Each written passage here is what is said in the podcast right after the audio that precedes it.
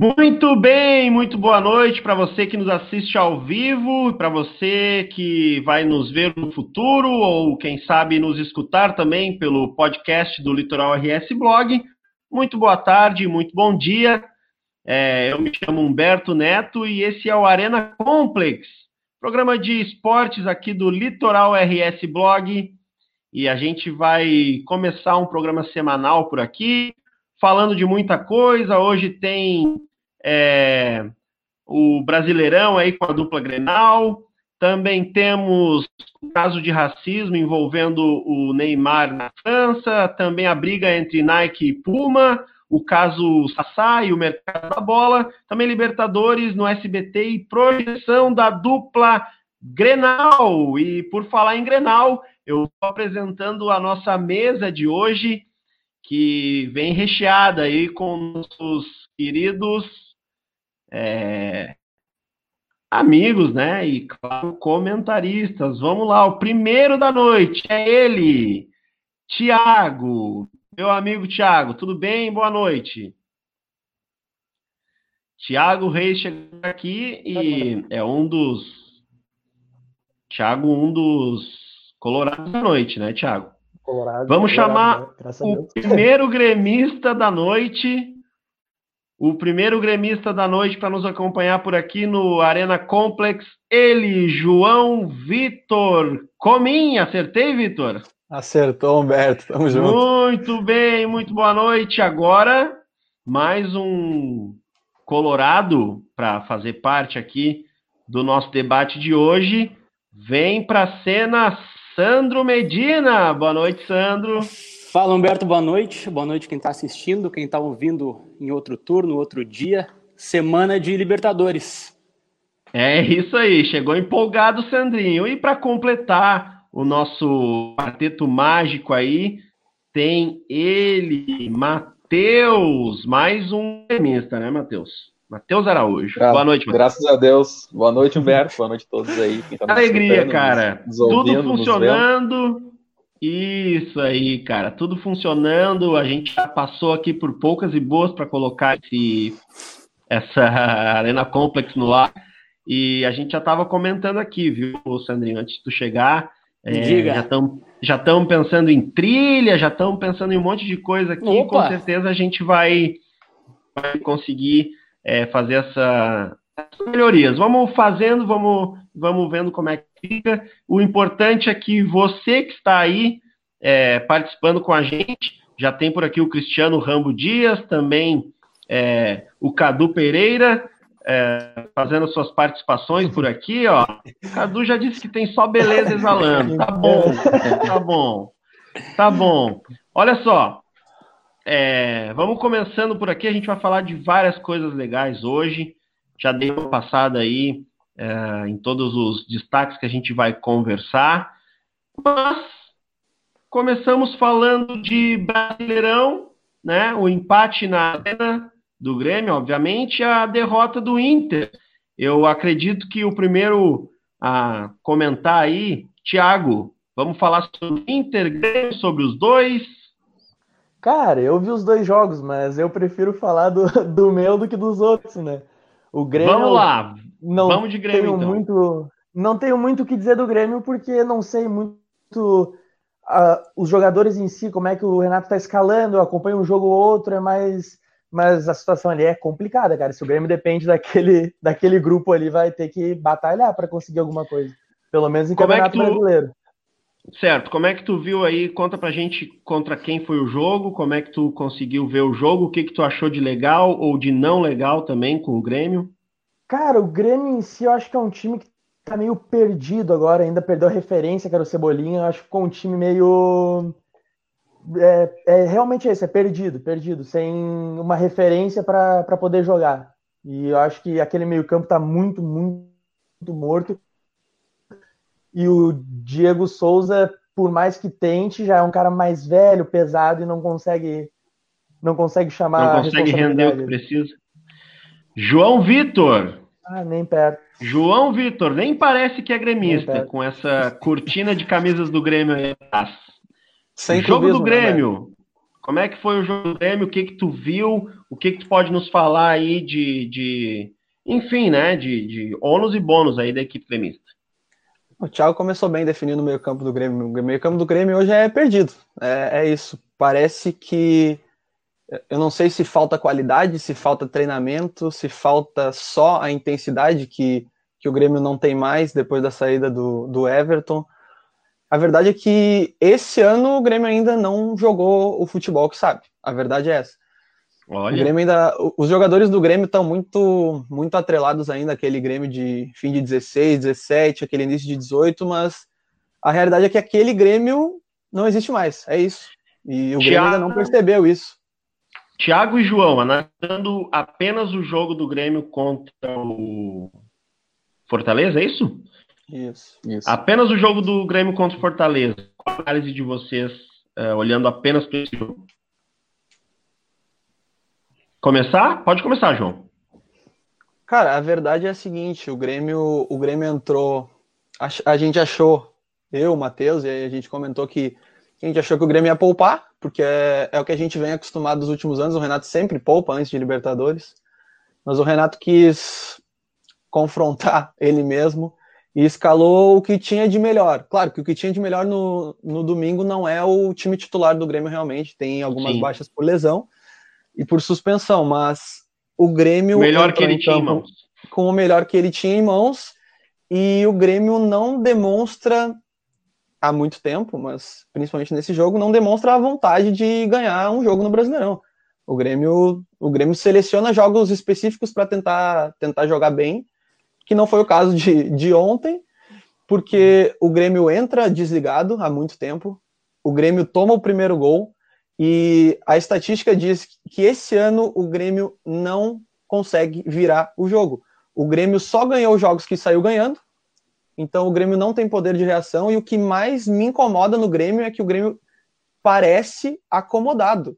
O Grêmio ontem toma o gol e continua jogando na mesma intensidade. O Grêmio empata o jogo e o Grêmio não busca a vitória.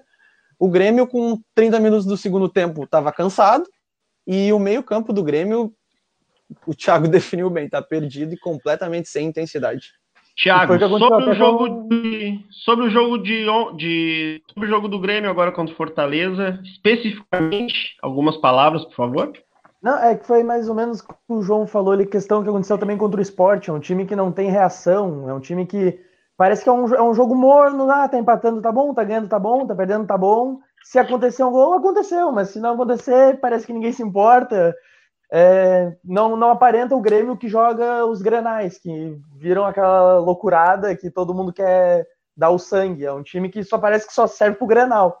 Infelizmente para os Colorados, mas, mas é a realidade. Ma Matheus e Sandro Medina, vocês como colorados da mesa, é... querem comentar sobre o jogo do Grêmio ou vamos para o jogo do Inter? Não, só uma correção, eu sou gremista. Ah, então. Mas eu vou, eu, vou, assim. eu, vou, eu vou me acostumar ainda, né? O Thiago, na verdade, estava comentando aqui, estava chamando o Thiago para comentar o jogo do Grêmio aqui, mas ele ele estava fora do, do padrão dele, né? Me perdoe, então, acho que o Matheus pode finalizar o Grêmio, talvez? É. A gente vai, a gente vai, a gente não, né? Eu vou, eu vou tomando tomando o rédea da situação aqui conforme a gente vai se acostumando. Ô, ô Matheus, essa tua camisa aí, ela é do que, cara? Ah, ela é do Atlante, é lá do México, um time do México, eu ganhei do, é? um time que eu, foi, foi pra lá eu, e eu, eu escolhi hoje uma camisa aqui do meu time, meu time de futebol semanal, né, cara? A gente não tá jogando ainda, mas é Gole ah, tá Futebol certo. Clube. Então, um abraço pra rapaziada aí. Matheus. Como é que é o nome? Gole Futebol Clube. Gole. Gole Futebol Clube. Vamos lá então com quem pode falar com propriedade do Grêmio. Deixei o, o Thiago numa de bico sem perceber. Vocês podem me alertar durante o programa, não tem problema nenhum. Mas vamos falar então uma análise direta do jogo contra o Fortaleza. Tiago, é, é, Matheus, foi frango do, do Vanderlei ou não foi? Cara, até não considero frango, mas é para mim foi falha ali. É também teve, como foi um cruzamento muito fechado, se a gente vê na imagem ali, tem um atacante do Fortaleza que sobe sozinho e ele está muito próximo da bola. O Vanderlei acho que espera ver se ele vai conseguir desviar e, e aí ele no fim não desvia, a bola vai no canto Eu, mas para mim foi falha. Frango eu acho muito forte, mas foi uma falha. Tá, e uma análise do jogo aí do Grêmio contra o Fortaleza? Cara, o Thiago ali, eu, eu concordo em partes. O, a definição do meio campo que ele deu do Grêmio é aquela ali mesmo. É, não tem, é, tá morto, tá, tá, sem intensidade, o preparo físico do Grêmio tá, tá terrível. E, mas é, eu acho o grupo do Grêmio um grupo bom, cara. Eu acho um time um grupo bom. É claro, a gente está com muita baixa de lesão, então a gente tem o PP o Jean-Pierre, que talvez sejam as nossas referências hoje, sem o Cebolinha, não não estão jogando. Mas também é um time que está sem confiança, um time que tá, ele confunde pressa com, com velocidade com pressa, é muito ansioso, erra muito passe, uh, abusa muito do cruzamento. Né? A gente estava acostumado com um Grêmio que uh, jogava por, pelos lados, por dentro, por cima, por baixo, a gente tinha repertório. E hoje, acho que sem o Cebolinha, a gente perdeu muito isso, não, a gente não conseguiu repouso à altura. Eu acredito no PP, acho que é um guri que vai dar certo, mas ainda não, não tem aquele estofo do Cebolinha. É... Tu acha que ainda o Renato não definiu o, o cara que vai realmente substituir o, o Cebolinha, ou esse cara é o PP? Hum, eu acho que é o PP não tem como tu vai, tu vai buscar no mercado um cara parecido com Cebolinha, primeiro que não tem, e segundo que a gente não tem dinheiro para trazer. E, e, é, e, é, da filosofia dessa gestão do Grêmio uh, apostar uh, na, na, base, principalmente no ataque e no, e no meio campo. E eu acho que o PP tem, eu acho que é o mais próximo de Cebolinha, pelo menos em característica, ele é o cara que tem vitória pessoal, é, com, com, uh, com ele fora a gente fica com Everton, que eu gosto, é bom jogador, que veio de São Paulo, mas ele não é agudo, ele não é atacante, ele é muito mais um meia que articula. Então a gente perde agressividade. Tanto é que entrou o Luiz Fernando no segundo tempo e a gente melhorou. Então, eu acho que a gente, como o João falou, time de 16 e 17, aquela espinha dorsal, ela se foi. A gente tem dois, três jogadores. Um é o Michael, que praticamente não consegue jogar. E, e os dois zagueiros, e o Cortez, se eu não me engano, que tá mal também.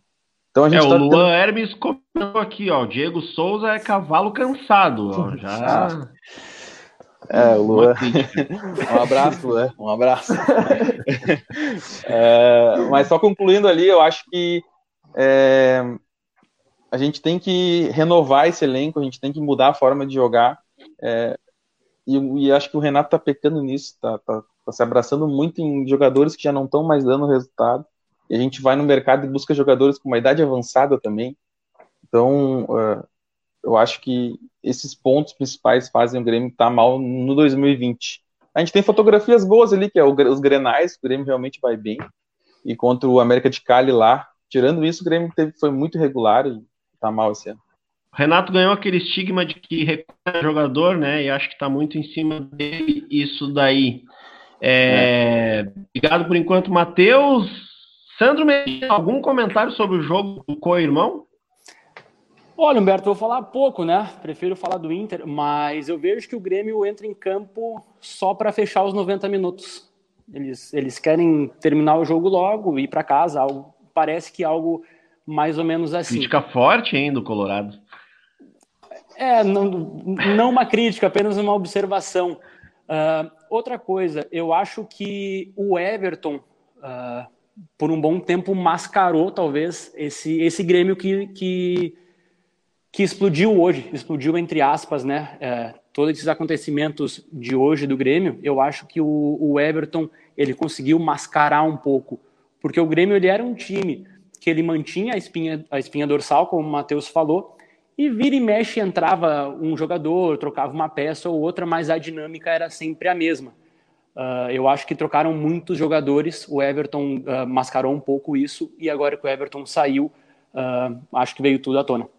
A verdade, né, então... Sandra, é que qualquer jogador que entre em uma espinha dorsal que está formada e que está jogando bem, ele tende a jogar bem também. Então, Exatamente. quando essa espinha dorsal é desfeita, tem que fazer uma reconstrução, e essa reconstrução não foi feita no Grêmio. A verdade é, é essa. O Grêmio, como o Matheus falou, o Grêmio não tem repertório de jogadas, de táticas, de esquema. O Grêmio joga no mesmo esquema tático desde o do início do ciclo do Renato, que agora no fim da semana vai completar quatro anos. E a gente, desde o início do ciclo Renato, a gente sabe que o Renato é um ótimo treinador ganhando, mas o Renato não tem a mudança de, de paradigma dentro da partida. E é, isso que preocupa. essa, essa espinha dorsal ela foi, foi desajustada, vamos dizer assim. Uh, e aí, como eu falei, o Everton conseguiu maquiar, mascarar um pouco essa espinha dorsal uh, desmontada. E aí, agora com a saída dele, veio tudo à tona. Muito bem, uma leitura breve sobre então o Grêmio. Vamos para o Internacional. Sandro já pode abraçar aí e começar a desenvolver o Inter que passou aí e perdeu para o Goiás. Passou e perdeu, e mais uma vez a gente passou raiva, né? Uh, como o Inter gosta de fazer a gente passar raiva. Uh, a, gente, a, a, gente brinca, mas não deixa de ser verdade, né? Jogo às 18 horas de um domingo em Goiás, contra o Lanterna, uh, com um jogador a menos, um jogador a mais para o Inter, né? Desde os três minutos do primeiro tempo. o cenário estava desenhado. O Inter criou pouco, por mais que tenha cruzado ou tentado cruzar 55 bolas na área, com uma efetividade muito baixa, o Inter não conseguiu furar o bloqueio. É, ficaram duas linhas de quatro muito juntas e faltou uma jogada individual ali. Uh, a gente tem que falar, a gente tem que ser sincero que faltou o Patrick para uma jogada individual. Agora, botando ele no lugar dele. Tiago, pode falar sobre o Colorado. Agora eu não vou puxar o teu tapete, meu querido. Vamos lá, análise sobre Inter e Goiás. Cara, eu concordo muito com o que o Sandrinho falou. O Inter, de anos já, tem essa coisa de querer trazer o lanterna da ponta para lanterna. Aí chega contra um Atlético Mineiro, joga muito, mas contra um Goiás, com um jogador a mais ainda para o Inter, não rende o que é o esperado dele é, jogadores que nem Moisés e Rodinei, que acertam dois a cada sei lá, 30 cruzamentos, não tem condição. Os melhores cruzamentos do Inter no jogo, no jogo foi graças ao Vitor Cuesta. Então é complicado, tu tem que fazer o teu zagueiro sair, que é o que o Cudê faz, ele bota o time para frente, mas Moisés e Rodinei não ter uma qualidade de cruzamento, eu acho uma coisa inadmissível para um clube igual o Internacional. Então falta é qualidade em alguns jogadores, o Abel no primeiro momento que ele apareceu no, no jogo do Inter, ele jogou 10 minutos, jogou muito futebol. Agora, contra o Goiás, pesado, fora de ritmo. O Leandro entrou, fez a estreia dele, jogou um pouco mais, tem uma qualidade, cruza muito bem, bate escanteio muito bem. Mas o que falta para o Inter ali é o individual, que foi o que o Grêmio teve por anos, que foi o que faltou agora, que nem eles comentaram sobre Cebolinha, é o que falta para o Inter há muito tempo. Então, quando não tem essa qualidade, que é o que o Galhardo mostra agora, mas que não jogou o jogo todo, que o Guerreiro tinha de se lesionar, o teu time sofre e entrega ponto que não tem como um, um time campeão brasileiro entregar. Então, acho que a definição disso aí, Thiago, é qualidade, né? É qualidade.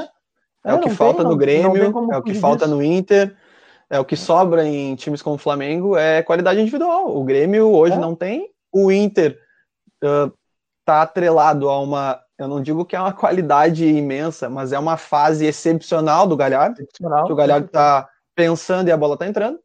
Uhum. Mas o Patrick, é isso, Patrick vem sendo importante também. Também vem sendo só, importante. Só, só ali eu acho que tem uma, tem uma diferença. É, eu acho o grupo do Grêmio e o time do Grêmio é, individualmente no papel melhor que o do Inter. Acho que o Grêmio tem mais peças do que o Inter, até um grupo maior também. É, mas eu acho que hoje tu vê o Inter jogar é, pode ser que ele, que ele tenha um teto para bater, pode ser que ele tenha os defeitos, mas é um time que entra em campo e tu sabe como é que vai jogar. Entendeu? Sim. Os jogadores estão tão organizados, é um time organizado, é um time difícil de tu ganhar, é um time que se defende muito bem. Tá, tem ali, eu acho que falta peça, a, a lateral esquerda do Inter é muito fraca. Uh, daqui a pouco eu acho que o Galhardo tá, tá em boa fase, mas eles perderam o Guerreiro, que para mim é um dos melhores centroavantes do país, talvez da América. E não é, não é a mesma coisa, repor o Guerreiro, não, não tem como tu repor o Guerreiro no time que deu o Inter. E, mas eu acho que é aí que tá a diferença. Eu acho que o Inter é mais consistente esse ano. Mesmo indo mal nos granais, o Grêmio foi muito bem, mas eu acho que o Inter é mais regular. É, é, aí o Inter é mais regular e é mais constante por um simples fator, né? Hoje o Inter é treinado. O Exato, Grêmio é, não é. exatamente. é. O Grêmio não é. o Inter eu, é, o Inter é bem treinado. Falar em Inter e Grêmio treinado aqui, ó, nosso o nosso telespectador Cristiano Rambo Dias comentou aqui, ó. Romildo está fechando com Roger Machado novo auxiliar do Renato, ó. Foi, Olha, eu queria muito, eu, eu queria muito que o Cristiano dupla. estivesse certo. Eu tenho certeza que ele não está, mas eu queria muito. Porém, porém é, pode ser uma boa. O Roger só de auxiliar mesmo, né? Vamos deixar claro. De auxiliar. Porque Bom, gente, é o seguinte, é, passamos um pouquinho já do tempo do primeiro bloco, mas eu gostaria de encerrar com, com um papo com todo mundo aqui sobre duas coisas que eu percebi. Vou levantar aqui a bola. Quem quiser chutar, que chute. Primeiro, sobre uh, o time do Grêmio. Eu acredito que pelo, uh, assisti só os melhores momentos dos dois jogos. Uma evolução ou uma segurança maior do goleiro Vanderlei, né? Apesar de ter errado aí uh, no gol do gol que, que o Grêmio sofreu. Percebi no jogo do Inter que os dois times estavam, uh, tanto o Inter como o Goiás, atacando a mesma medida e o Inter não algumas chances, o que levou o Inter à rota, né? Minha análise aí, o que vocês acham dessas duas partes? Ó, eu vou me intrometer na do Grêmio, um pouquinho na do Inter. Eu acho que uh, o Vanderlei, ele é um goleiro nota 6. Pro, pro tamanho do Grêmio, o Grêmio precisa, no mínimo, de um goleiro nota 8, no mínimo. Não serve, não serve. O, o Vanderlei hoje, ele só é titular do Grêmio porque o último patamar que a gente teve para ver um goleiro do Grêmio é o Paulo Vitor. E o Paulo Vitor é um goleiro muito abaixo do que, do que a dupla precisa. E ontem, ontem a gente teve um caso que é que não, não é comum, que, na minha visão, o Lomba falhou no gol. O Lomba é a base do time do Inter. É um, é um jogador que é o goleiro que joga todos os jogos. O Inter poupa, o Lomba joga. O Inter não poupa, o Lomba joga. O Lomba é uma das. É a, talvez a maior afirmação do Inter. O Thiago Galhardo tá jogando muito, mas ninguém tira o Lomba do lugar dele. E no Grêmio, desde a saída do Groy, a gente não tem essa afirmação. E isso é algo extremamente complicado, porque todo mundo sabe que um bom time começa por um bom goleiro, e o Grêmio, desde a saída do Groy, sofre com isso. É, mas hoje, é só uma observação sobre o goleiro, eu concordo contigo, mas assim, é, a gente pessoalizar só na questão do goleiro ali. Uh, o Groy tá 12 anos no Grêmio, ele ficou, uh, acho que muitos desses anos ele ficou como reserva. E o, o Groy foi contestado até 2016. É, é, aliás, era 16 e 17 e a gente tinha contestações com o Groy ainda. Não, com certeza. É, Eu é digo que, que é desde que... a saída dele, onde ele já estava firmado, e é, a partir daquele, daquela régua é complicado chegar. Aos Colorados, aí... Vai, vai, Por vai, favor, conclua, conclua, conclua. Não, não, só quero dizer que eu acho que. Uh, eu, eu, acho o Vanderlei mediano, uh, mas eu vou ser bem sincero, eu não acho o Groy muito mais que mediano. Eu, eu era um crítico do Groy, mas uh, quando tá num time ajustado, num time que ganha, uma, uma defesa, uma defesa que nem o Groy fez contra lá fora, lá na, contra o Barcelona, ou na arena contra o Lanús, foram defesas isoladas, porque o Grêmio sofria muito pouco defensivamente. E aí combina com o título, tu, tu aumenta o jogador. E ele Eu tinha muita segurança com a zaga ajeitada, né? Agora a, a é, zaga, Jeromel e Kahneman o, não tá. O, o Jeromel e o Kahneman estão tendo que dar bote na, na, no meio de campo, gente. Não, e não, o goleiro não... fica inseguro, não adianta. Cara, um exemplo clássico para encerrar: esse gol que o Vanderlei tomou, quando a bola sai do pé do Oswaldo no cruzamento, quem tá marcando ele lá fora da área é o Jeromel. É um é claro Jeromel. erro de marcação. O, não, não, eu não vou dizer que é um erro de marcação do Jeromel, é um erro do sistema. Do sistema, o sistema defensivo aí, do Grêmio é falha. Mas aí a falha, eu comentei aqui, o Jeromel saiu da área para marcar o cara aqui, e aí o zagueiro, e aí ficou um atacante do, do, do Fortaleza sozinho na marca do pênalti, sozinho. E aí ele sobe e confunde o Vanderlei, porque se tu vê no lance, passa muito perto da cabeça, o Vanderlei espera para definir. Sim. E aí, isso, isso, então é um, a falha do goleiro, mas é um erro é, coletivo. O Grêmio tá muito mal taticamente, tá mal treinado, o Grêmio tá desorganizado. Falando do goleiro Vanderlei aí, de, e agora falando do sobre o Inter e o Goiás terem tido as mesmas chances, talvez em número de, de, de, de né, para poder de possibilidade de gol. Vi muito ataque do Inter, muito ataque do Goiás. Temos dois minutos para falar sobre Inter e Goiás. É, peço aos colorados aí que comecem. Pode começar, Saninho, depois eu, eu completo. Humberto, per, permita-me discordar, e eu vou, já vou explicar. Uh, o, o, Inter, uh, entre aspas, amassou. O Inter deixou uh, o Goiás jogar pouco. Tanto é que o Inter teve 79% de posse de bola. Então, praticamente a cada 10 minutos, 8 a bola estava no pé do Inter. E aí, como tu falou que viu os melhores momentos, uh, isso aí resume tudo. Os melhores momentos que tu viu, o Goiás realmente teve chance, pode ter tido chance, mas uh, eles tiveram seis chutes contra 15 do Inter. Só que daí esses 15 do Inter, para fora, perto do escanteio, não, não agrediram muito o Goiás. Talvez por isso que os melhores momentos devam ter parecido, que, que os ataques foram parecidos. Entendi, muito boas informações. O cara da estatística do grupo tá aqui, né? Sandro Medina. É, Thiago, por favor. O Inter não foi tão efetivo, eu acho. O Goiás tem escapadas. É muito contra-ataque. Um lance ou outro contra-ataque. Ok, beleza, tu vai ver melhores momentos.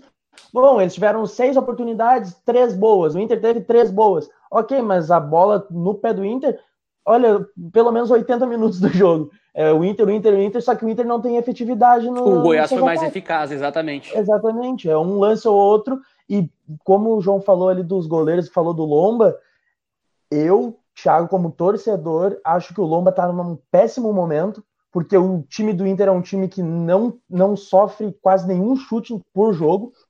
É um time que não, não toma. Eu acho que, se eu não me engano, do brasileiro é o que é o menos, vazado. É o, é o, é o que menos uh, toma chute no gol, parece. É, então, assim, e o Lomba anda falhando, no, meu ponto de vista, como falhou agora contra o Goiás, é uma coisa muito recorrente. E o Inter, com, com um goleiro que nem tem no banco, que é o Danilo, eu acho que às vezes é uma opção a se testar também, porque eu acho que o Lomba anda meio inseguro. O Inter Não tem tá três Lomba, goleiros. Que era o Lomba do ano passado. O Inter tem três goleiros muito bons. É, qualquer um que jogar, qualquer um que jogar. De goleiro do Sul. não, é, não muito bem. Diz é aqui bom. o Gabriel Fernandes, ó. Crise do Colorado, ganhando ou perdendo, não muda de posição na tabela. Hashtag segue o líder. Tá bom, Gabriel. Obrigado pela participação. Boa, Gabriel. Olha boa. só, gente. Meus amigos, vencemos a primeira meia hora de programa, né? A gente já comentou bastante aí sobre Grêmio Internacional, também aí os jogos que passamos no Brasileirão.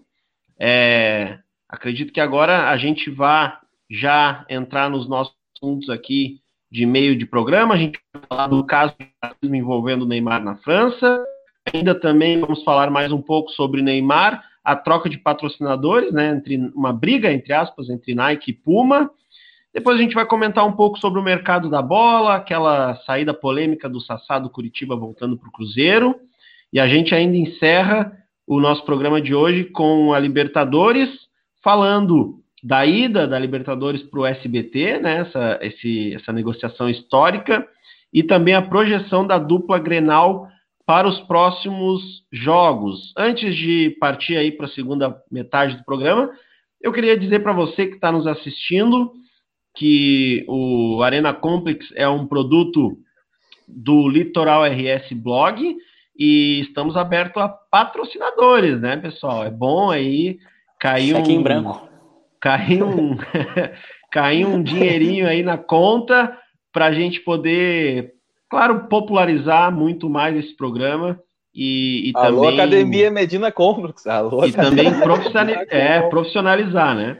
Uh, lembrando também aos nossos amigos que escutam aí no, no podcast, né? Para quem está nos vendo aqui, nos assistindo ao vivo, a partir das 22 horas, o áudio desse programa já está disponível no podcast Litoral RS Blog.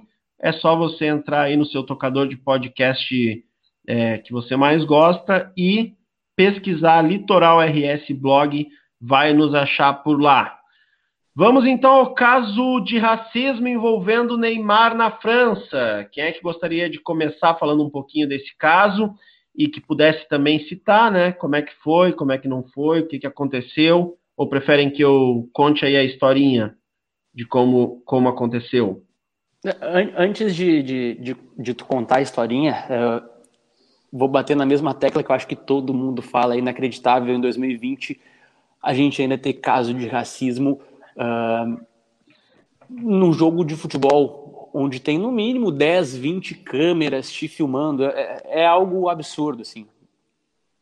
Mesmo se as é... câmeras não estivessem filmando, né? É impressionante, realmente. Exatamente. É, é, é de uma, uma, uma, uma, Sem palavras o que ele fez. Complementando o que o Santo tá falando, e aí é uma coisa que eu, que eu sempre falei.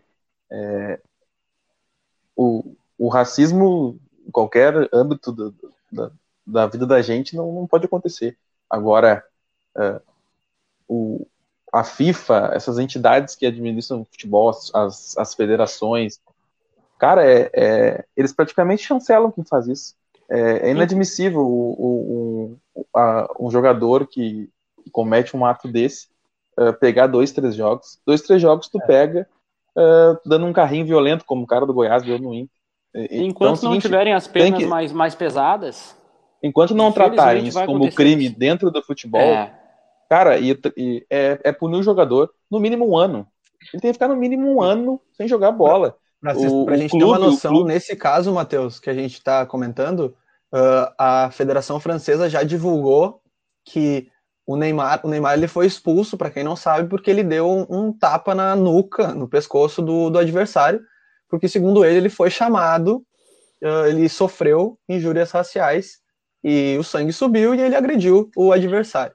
Só para contextualizar uh, um pouquinho, João, antes de tu completar aqui, peço a licença aqui só para para o pessoal que de repente não sabe o que está acontecendo. Neymar sofreu, é, na verdade, ele ele ele diz que sofreu, né, um ato de racismo aí do jogador Álvaro Gonzalez, né? No jogo aí Exatamente. do Paris Saint-Germain contra o Olympique de Marseille.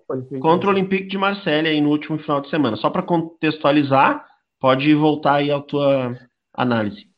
E aí a Federação Francesa já informou que no momento do o Neymar foi expulso, que o Neymar vai ser julgado e ele pode pegar de seis a oito jogos de suspensão. Enquanto o Gonzalez, que foi quem proferiu as palavras, pega até dez jogos de suspensão. Então, o que, que a Federação Francesa quer dizer com isso? O Neymar ele sofreu, sofreu um crime, ele foi, foi chamado de, de macaco, né? Então, e ele, por ser, por sofrer essa injúria, ele se revoltou e agrediu o adversário, e ele pode ser suspenso por oito jogos, enquanto o adversário que praticou um crime vai ser suspenso por dez. E hoje a FIFA só, e a Federação só fazendo, é... só fazendo um complemento de como, de como as coisas acontecem e, e, as, e as pessoas não. Até quem, quem, quem comete a injúria não, não, não, não, não tem conscientização. Ah, o jogador, o, acho que o pai que joga companheiro do Gonzalez, no, Marcelo, uh, o Neymar postou no Twitter várias vezes uh, sobre isso, xingando esse Gonzalez e tal, e aí o pai respondeu ele no Twitter com uma foto do, do, dos jogadores e um tinha um bebê no colo, e aí isso era uma montagem com a cara do Neymar chorando, como se o Neymar estivesse chorando por ter perdido a partida. Aí, aí eu te digo assim, uh, não, não tem cabimento. E o país é negro. Então, é, as coisas não. Enquanto a FIFA não entrar e não punir o clube, tira, tira 10 pontos, 20 pontos desse time, faz esse time cair para a segunda divisão. É uma vez só, o Grêmio uma foi. Vez. O Grêmio foi excluído de uma competição aqui porque uma torcedora chamou e. Ah, na época, o gremista fica indignado, mas é, tinha que ser feito. Pena que não adiantou. Pena é. que não adiantou. Então, quando for mais recorrente esse tipo de punição, aí as coisas vão, vão, Acredito que daí vão começar a melhorar. Perfeito. Mais alguma colocação aí sobre. Humberto, eu, eu, queria me retratar, que ficou pesando um pouquinho na minha cabeça. Eu comecei o assunto e pode, pode ter dado a entender que caso não tivesse câmeras, o jogador poderia fazer, teria livre-arbítrio para praticar o, o racismo. Uh, então, se, se ficou parecendo isso, peço desculpas, não foi isso. Uh, tu vai sofrer cancelamento, hein, Sandro? Vai não, sofrer cancelamento não. no primeiro programa. não, a gente sabe, acredito que tu. Claro, não vai, não. não. A gente é... tanto, tanto que eu comecei, eu comecei a, a, minha frase dizendo que é inadmissível em 2020 a gente ter, a gente ter as injúrias raciais. Atos de racismo, né? Com Isso. É inadmissível mesmo mais do que inadmissível, inacreditável, né? Mas vamos é, esperar aí que. Até... Teve outro caso dessa função desse jogador, o Gonzalez com o Messi também, se eu não me engano, foi ano passado. Teve uma. Eu li hoje até sobre, esse, sobre essa função, que ele já teve também uma discussão e ofendendo. E aqueles jogadores que a gente sabe que joga, todo mundo que joga futebol sabe, qualquer competição tem um defensor que provoca o atacante, dá pisão, não sei o quê. Só que, para mim, quando chega num limite, chega numa situação dessa, racismo e coisas assim, é, eu sou contra qualquer meio radical de resolver as coisas. Acho que não adianta ir na casa do cara, apedrejar o cara e incomodar a família mas em situações eu acho que a gente tem que ser mesmo é antirracista. Tem que sofrer mesmo. Uma assim, punição uma, severa. Uma né? punição é, severa, daí... igual o Matheus falou. Não dá para aceitar esse tipo de situação. Mas daí o clube, o Olympique, até, até agora não, não recebi informação, mas eu acho que o Olympique não fez uma nota falando sobre isso. É, não tem, não tem. E até o... porque na França isso é recorrente, não é de hoje. É, na, na França é recorrente os casos de racismo, que é surpreendente, eu diria que na França, por exemplo, a França foi campeã do mundo agora em 2018. Mais de 50% da seleção francesa é composta de negros. Entendeu? Negros que não nasceram na França. A, a maioria não nasceu na França. E é, o, o, futebol francês ele é muito racista. Ele é muito racista. Ah. Se, se a gente está dando essa visibilidade porque é o Neymar, imagino que não acontece com jogadores sem esse nome do Neymar em jogos Bela menores. Alguém me confirma aí rapidinho se o Daniel Alves já jogou no, no PSG.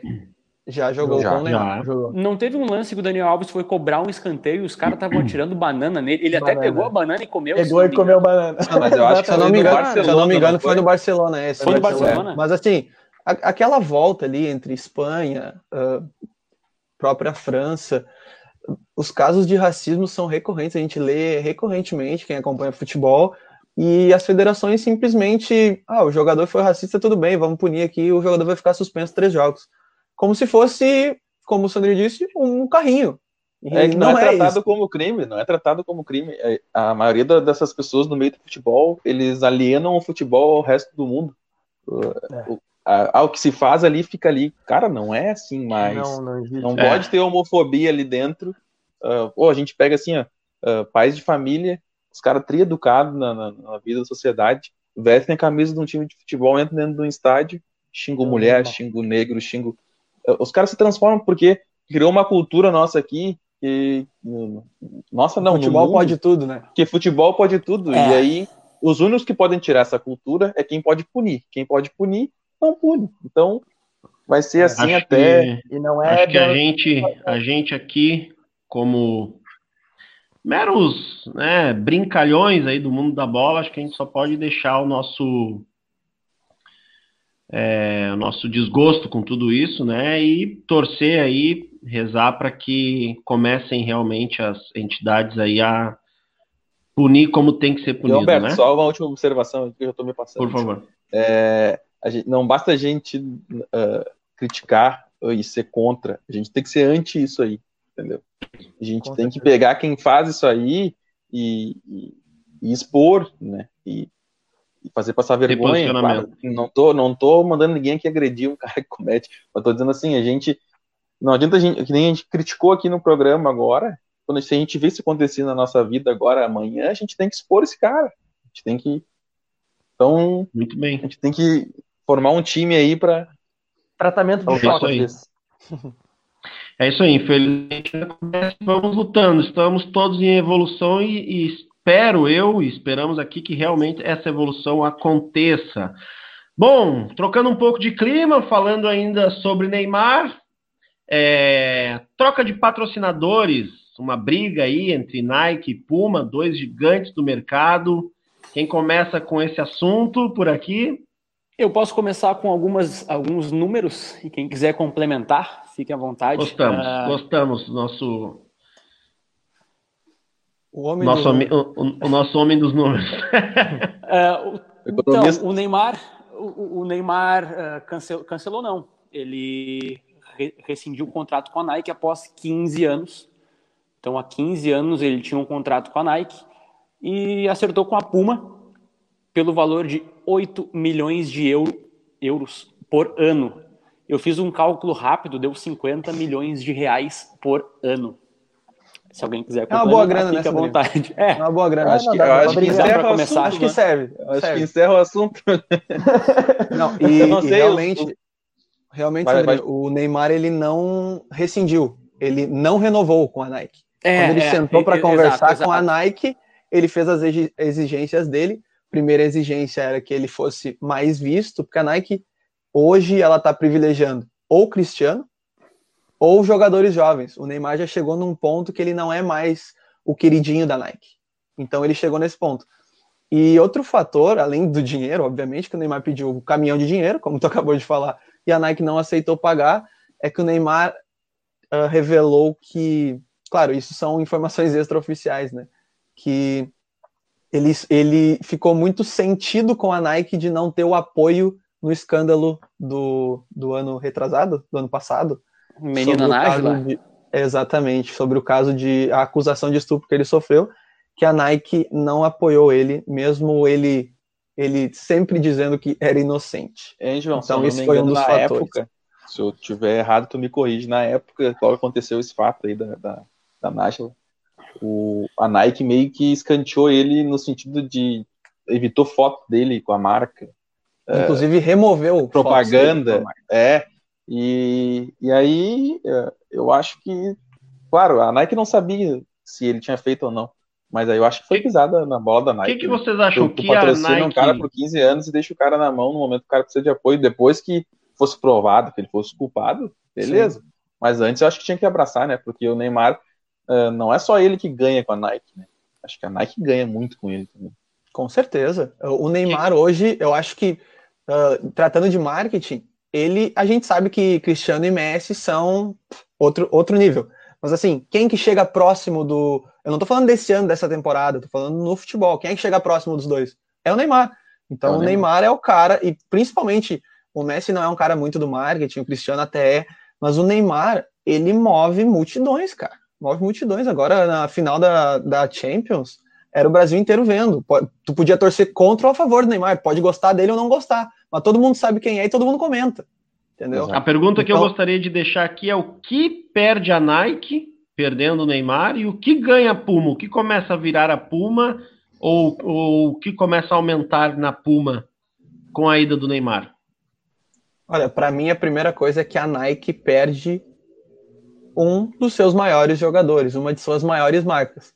E a Puma chega num nível que não chegava há muito tempo. A Puma hoje patrocina um dos três maiores do mundo as três maiores marcas de material esportivo do mundo, tá cada um com o seu maior jogador. A Adidas tem o Messi, a Nike tem o Cristiano, a Puma tem o Neymar. Ela, a Puma conseguiu, digamos, igualar a propaganda da Nike. Lembrando da Agora o... resta saber, resta saber se eles vão conseguir manter esse é, nível eu, de propaganda. O Thiago falou uma coisa que eu ia falar também. O Neymar tem 28. O Neymar pode jogar no é. mínimo mais uns 6, 7 anos aí. E é. o Neymar ainda foi cogitado a ser melhor do mundo se ele fosse campeão da Champions. Então, a Puma, a, a, a, a Nike perde muito. A Puma vai ganhar muito. Eu, hoje eu comentei com o Sandra até, é, para te ver como a gente é influenciado mesmo sem saber. Eu falei, bastante, como é bonita aquela chuteira da Puma preta. É. porque, porque eu podia ter visto em qualquer um, mas eu vi nele e chamou atenção. Então. É. A gente, a gente tem um, um, um, um caso. É, eu acho, eu, a gente tem um clássico caso que é esse da Puma. O Griezmann, ele foi um dos melhores jogadores da Copa de 2018. Ele vestia a Puma. Alguém do mundo uhum. sabe disso? A maioria das pessoas é... não tem a mínima noção que o Griezmann é da Puma. Acho que nem vocês sabiam, entendeu? Agora, quando o Neymar entrar em campo, tu vê a chuteira dele, todo mundo já sabe agora que o Neymar é da Puma e ponto. Lembrando final. que a Puma tem um outro grande jogador que é o Cortez. Né? Cortez é Eu acho que é do mesmo nível. Para mim é do mesmo nível.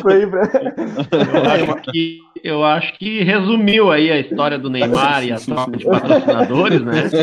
Vamos ver. Só mais, uma, só mais uma curiosidade sobre essa troca da Puma. no Cortez. É, só mais uma curiosidade.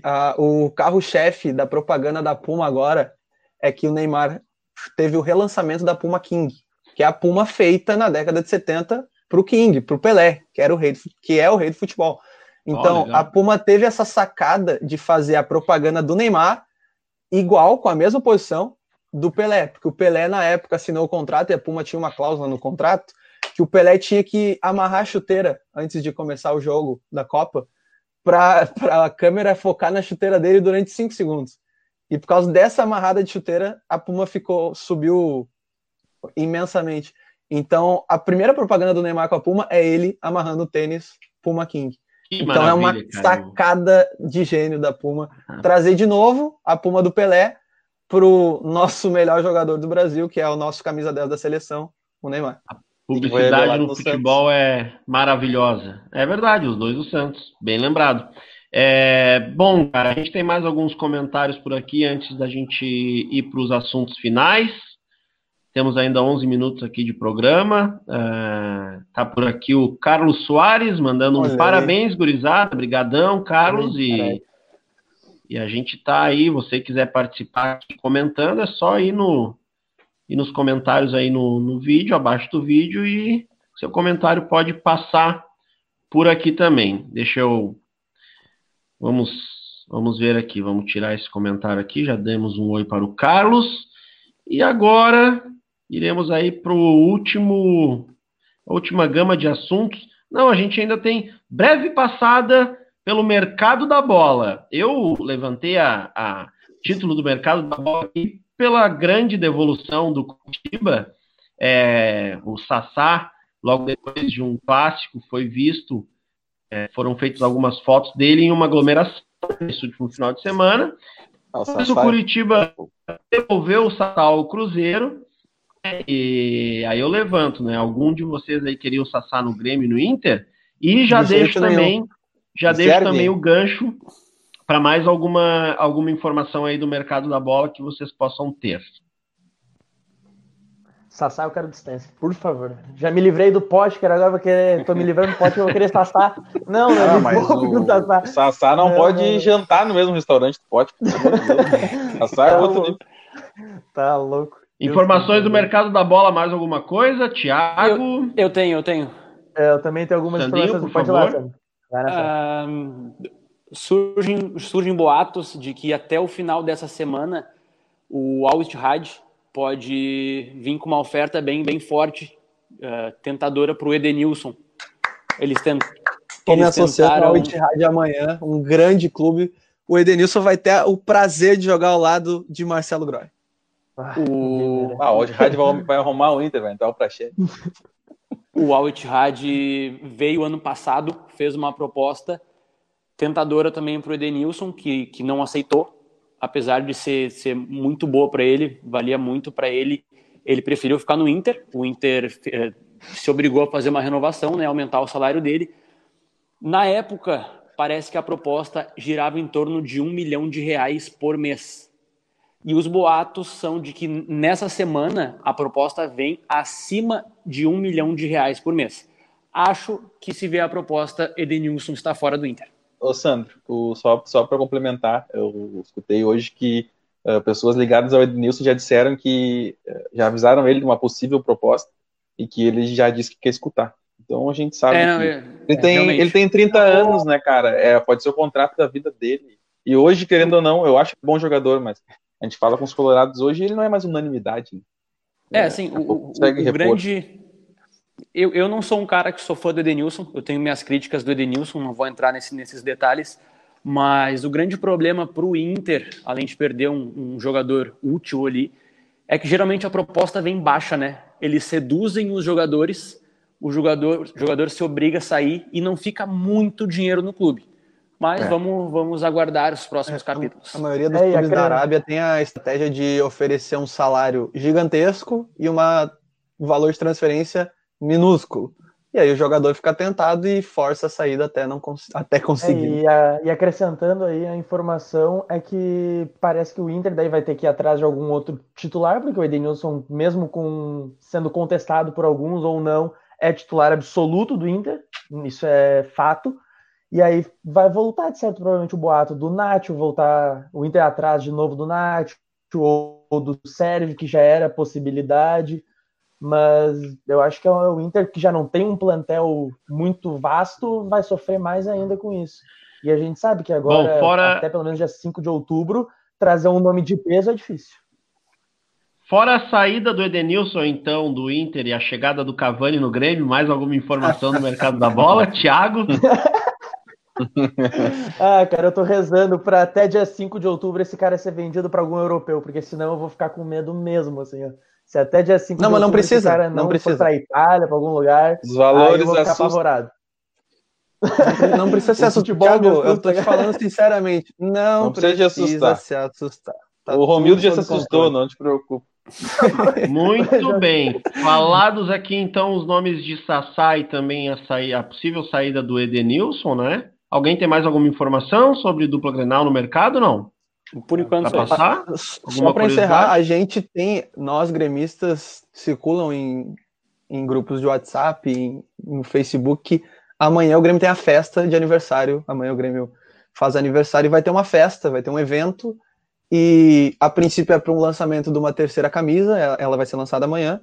E a torcida está na expectativa do anúncio de algum reforço. Agora, a gente não tem informação de quem, de quem é. Com certeza não é o Cavani. Oh, e não vai, não sair, vai ser. Ô, João, ô, João já tô vendo. O Grêmio Parabéns para você. E o Cavani vai sair de dentro do bolo.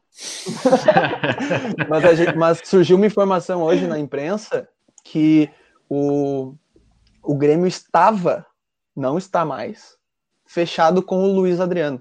O Luiz Adriano queria vir para o Grêmio por algumas rusgas no, no Palmeiras, mas o Palmeiras vetou não, essa venda. O Luxemburgo, foi o Luxemburgo, o Luxemburgo que não o Palmeiras, o, o, Luiz Adriano tinha o interesse de vir para o Grêmio, inclusive o, quando o diretor do Grêmio revelou que era um, um grande negócio para abalar as estruturas, era o Luiz Adriano, que já estava com o salário acertado com o Grêmio, mas já o jogou sete, eu acho, né? Então. Agora, agora não vai mais. Agora já. Agora já. É. Mas na, quando o Grêmio tinha conversado com ele, não. Porém, o Luxemburgo vetou e agora com o Grêmio trazendo o Diogo Barbosa, o Grêmio está com uma relação boa com, com o Palmeiras, então é melhor não, não mexer nisso. Só, só fazer uma observaçãozinha sobre o Diogo Barbosa. Vocês ficaram sabendo como é que é o contrato do Diogo Barbosa?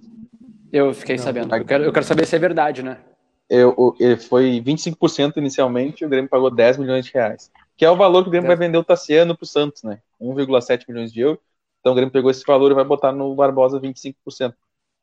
Mas uh, tem cláusulas que se ele jogar uh, nesse ano 60% das partidas do Grêmio, uh, o Grêmio se obriga a comprar mais 12,5% dele por 750 mil euros. Dá em torno de uns 4 milhões de reais, eu, um pouco mais.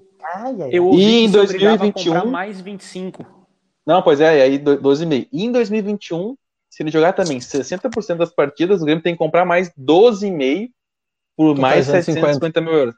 Que totalizava 50% dele, mais 25%. Então, então o, Grêmio o grande, o grande problema, o grande problema é que o euro está muito alto. A gente está falando de anos atrás, a gente está falando de um milhão de euros. Um milhão de euros anos atrás era coisa de, de troco. Hoje a gente está disputando que, na minha opinião, o Diogo Barbosa vem de uma temporada ruim, mas é um dos melhores laterais esquerdos que atuam no país, por um valor que é de 1 a 3 milhões de euros. A gente tem que pensar em euro, na verdade, porque se a gente trazer para o real é assustador mesmo. Ah, mas é, a não, gente a... tem que mencionar, a gente, o Grêmio está trazendo, não, tá trazendo um lateral esquerdo de 20 milhões de reais, porque ele vai fazer uh, as partidas, uh, um pouco mais da metade são, das são, partidas não do são ano. 40 milhões de reais? Não, vai, não, dar, vai dar 20, vai dar 20. Porque eu ouvi que era, eram 10 milhões por 25 mas vamos embora. a gente está acompanhando isso aí, vai também passando as informações. E temos ainda três minutos de programa, então, é, contando os dois minutos que a gente atrasou, vamos para cinco minutos de programa. Quero dizer que fica um pouco menos de, de um minutinho aí, ou até um minutinho para cada um falar sobre a projeção da dupla Grenal na Libertadores, jogos dessa semana quem puder aí citar quais são esses jogos e quem joga dentro e quem joga fora de casa. E também falar brevemente aqui da Libertadores no SBT, né? Um, um, uma coisa aí que aconteceu e que, e que marca, né? É uma marca na televisão, na história da televisão e futebol brasileiros. E a expectativa de cada um de vocês, né? Para Libertadores do SBT e também para o jogo do seu Clube, por favor, podem começar. E depois vamos encerrar, vamos encerrar com o bolãozinho da Libertadores, né, Humberto? Bolãozinho, vamos lá, vamos acelerar para a gente é, ficar dentro do tempo aí. Passa os gremistas primeiro, os gremistas, porque o jogo do Grêmio vai passar no SBT. Passa o vamos lá, então. João, então, o Grêmio, o Grêmio amanhã vai abrir o SBT Amanhã não, desculpa. Na quarta-feira o Grêmio vai abrir as transmissões do SBT aqui para o Rio Grande do Sul e para Santa Catarina. O Grêmio vai pegar a Universidade Católica lá no Chile e tende aí com o melhor que o Grêmio tem. A gente ainda não sabe de recuperação de PP, de Kahneman, de Maicon. Provavelmente nenhum desses vai para o jogo, nem Jean-Pierre, a gente não tem informações. Quem deve voltar ao time é o Matheus Henrique. Então o Grêmio deve ir com o time que vem jogando, que é Vanderlei, Orejuela, Jeromel, David Braz, que o Kahneman sentiu lesão muscular, e o Cortez. Uh, Matheus Henrique, a dúvida é se joga o Darlan, eu espero que sim. No meio deve jogar o Isaac, na direita o Alisson, na esquerda o Everton e na frente o Diego Souza. Esse é o time do Grêmio, projetado para o jogo de quarta-feira, com transmissão no SBT pela primeira Só vez. vou fazer uma observaçãozinha aqui. O PP não pode jogar porque está suspenso, foi expulso do Grenal. Então, mesmo, ele não teria condições, mas não joga. E o Jean-Pierre parece eu recebi informação também que não vai. Então, eu acho que é esse então, time mesmo que tu falou aí, João. E... Já respondendo o Cristiano Rambo, é o que dá. É o que dá. Exatamente. É, Cristiano, o Grêmio Cristiano que quer saber também em... do Inter. Aqui, ó. O Cristiano quer saber também do Inter, mas enfim, vamos lá, vamos seguir com o Grêmio aqui. Quem vai Não, agora, só completar Mateus? que eu acho que eu, eu, completei já ali a, a, possível escalação. Eu acho que o Grêmio tem que focar agora, eu acho que o Grêmio temos que classificar fácil nessa, nessa, nessa, fase de grupo aí. E o Grêmio encerra com dois jogos em casa também. Eu acho que o Grêmio tem que focar em melhorar o desempenho. Não adianta. Eu, claro, o resultado é importante, é, mas é, o, ir no Chile, jogar mal e ganhar, a, a, a baixa confiança vai continuar e a gente vai, vai, vai só postergar o que vai dar errado ali na frente. Matheus, então, uma coisa que a gente tem que observar nesse jogo é se realmente o Grêmio não quer jogar o Brasileirão, né? Se é, é vontade é, que falta, se é foco, ou se o time não tá jogando mesmo. Então a gente tem que observar isso nesse jogo de quarta. É, exato. Falado de Grêmio, vamos agora para o Internacional. Sandrinho, contra quem o Inter joga, onde é o jogo e sua projeção para essa partida? O Inter joga contra o América de Cali no Beira Rio. O América de Cali que vem de, de uma final. Eu não estou lembrado se é uma Copa do Chile ou se é o Campeonato Chileno. O América de Cali que foi. Não, chileno não, né? É colombiano. É uma Copa, Sandro, é uma Copa. É uma Copa, uma né? Copa. Uh, eles venceram fora e perderam em casa uh, para o Júnior Barranquilha. Então nós vamos enfrentar um vice-campeão da Copa colombiana. Colombiana. Tiagão. Ah, só lembrando, só lembrando que a Universidade Católica é líder do, do chileno, 10 jogos, 8 vitórias e uma derrota e um empate. Eles estão Ótimo momento para enfrentá-los, então. Se não me engano, é... pós-pandemia são 4 jogos, 3 vitórias e uma derrota. É, vai ser um jogo bem complicado, acho, pro Inter, até pelos desfalques, né? Diferente do Grêmio, que perdeu um Luciano, que nem no Grêmio tá mais, uns jogadores que não são de tanta. Caio acho que Henrique, não sei só que não tá mais também. Exatamente. O Inter perde Cuesta, perde Edenilson, perde Prachedes, que no momento é uma opção de titularidade. Perde então vai Moisés. ser um jogo. Perde o reforço do Moisés fora. E graças a Deus perde o Moisés. Então o que nos resta ali é torcer muito, porque o Inter, apesar da boa fase, ainda é um time que pode preocupar bastante. E esse jogo eu acho que não vai ser um jogo fácil, com certeza. E, Thiago, só lembrando que o Inter encerra com dois jogos fora, né? A gente tem que fazer essa avaliação, porque e, e eu acho que pro, o Inter, como vai jogar em casa e é mais time que o Cali, eu acho que é fundamental é um, o Inter ganhar. É um se o Inter ganhar em caminho, se o Inter empatar, pode complicar. Porque é, tem Grenal se... depois e dois e jogos se o Inter fora. empatar, se o Inter empatar é ruim para nós, porque eles vão ter que vir contra nós jogar a vida. Então, Exato.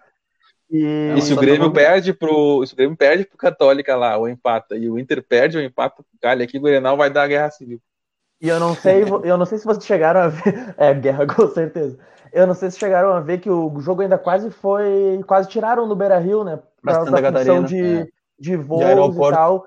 Exatamente. Então, o, a, o time de, tá vindo da Colômbia, eles têm que passar primeiro para Florianópolis e depois pegar um outro voo comercial para o Rio Grande do Sul. É. Que por muito pouco esse jogo também ia ser fora de casa. Aí o Inter ia se complicar de uma maneira inexplicável. Muito bem, a gente, a gente vê, é, chegou aí a uma hora de programa, viu? Para quem pensou que o tempo ia demorar a passar. Acho que a coisa aconteceu bem rápido, acho que todo mundo conseguiu conversar bastante por aqui. É, esse foi o Arena Complex, a gente conversou sobre a dupla Grenal, também sobre o caso de racismo envolvendo Neymar, ainda sobre Neymar, a troca de patrocinadores entre Nike, né, trocou a Nike pela Puma. O Arena Complex falou também do mercado da bola e ainda da Libertadores no SBT, a projeção da dupla Grenal. A gente chega ao final desse primeiro programa, eu queria dar muito uh, as boas-vindas aqui a todos Humberto, nós, Humberto, né? Só um instantinho. Uh, vamos fazer o bolão, não? Vamos, vamos fazer, vamos fazer o bolão. Deixa eu, é, deixa eu uh, passando as considerações finais aqui. Então, eu queria dizer que toda segunda-feira às 8 da noite estaremos ao vivo aqui no Litoral RS Blog com o Arena Complex. Você também pode acompanhar o áudio depois no seu tocador de podcast preferido a partir das 22 horas na segunda-feira também. E, vez ou outra, apareceremos aqui com. É, qual era o nome mesmo do. Acréscimos. Acréscimos do Arena Complex, quando a gente tiver que entrar aí rapidamente falar uh, 10, 15 minutinhos sobre algum acontecimento. Considerações finais de cada um, 30 segundos para cada um, já com um bolão de Grêmio Internacional. Vou tomar nota aqui.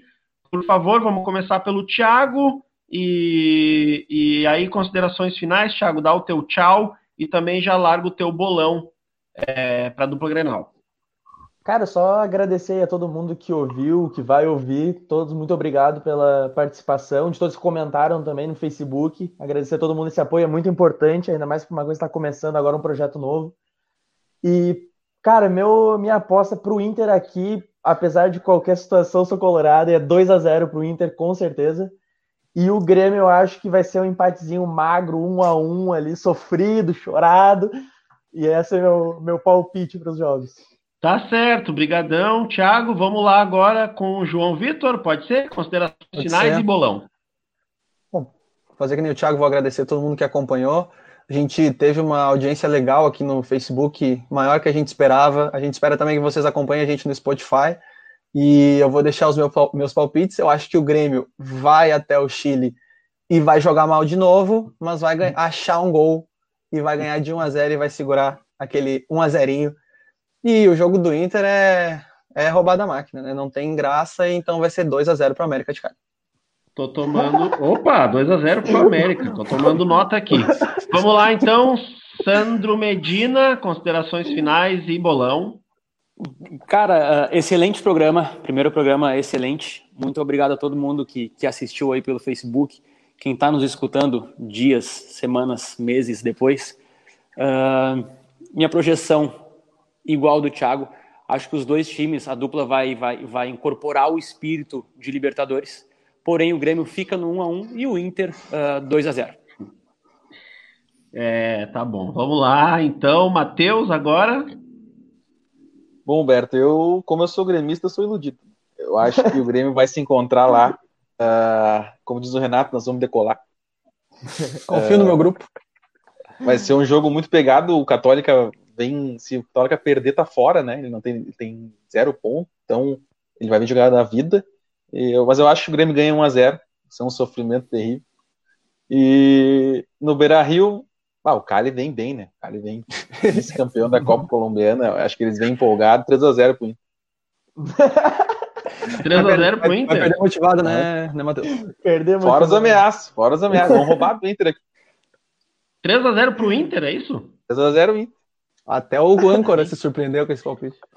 Então tá, minha gente. 14 de setembro de 2020, 21 horas e 7 minutos, encerrando o nosso primeiro Arena Complex. Espero o primeiro de muitos. O programa foi muito objetivo, muito divertido. Gostei muito de estar aqui com vocês. Voltamos na segunda que vem. Tchau, tchau. Obrigado a todo mundo que participou, todo mundo que comentou. E até Valeu, mais. Um abraço. Tchau, gente. Um abraço. Um abraço.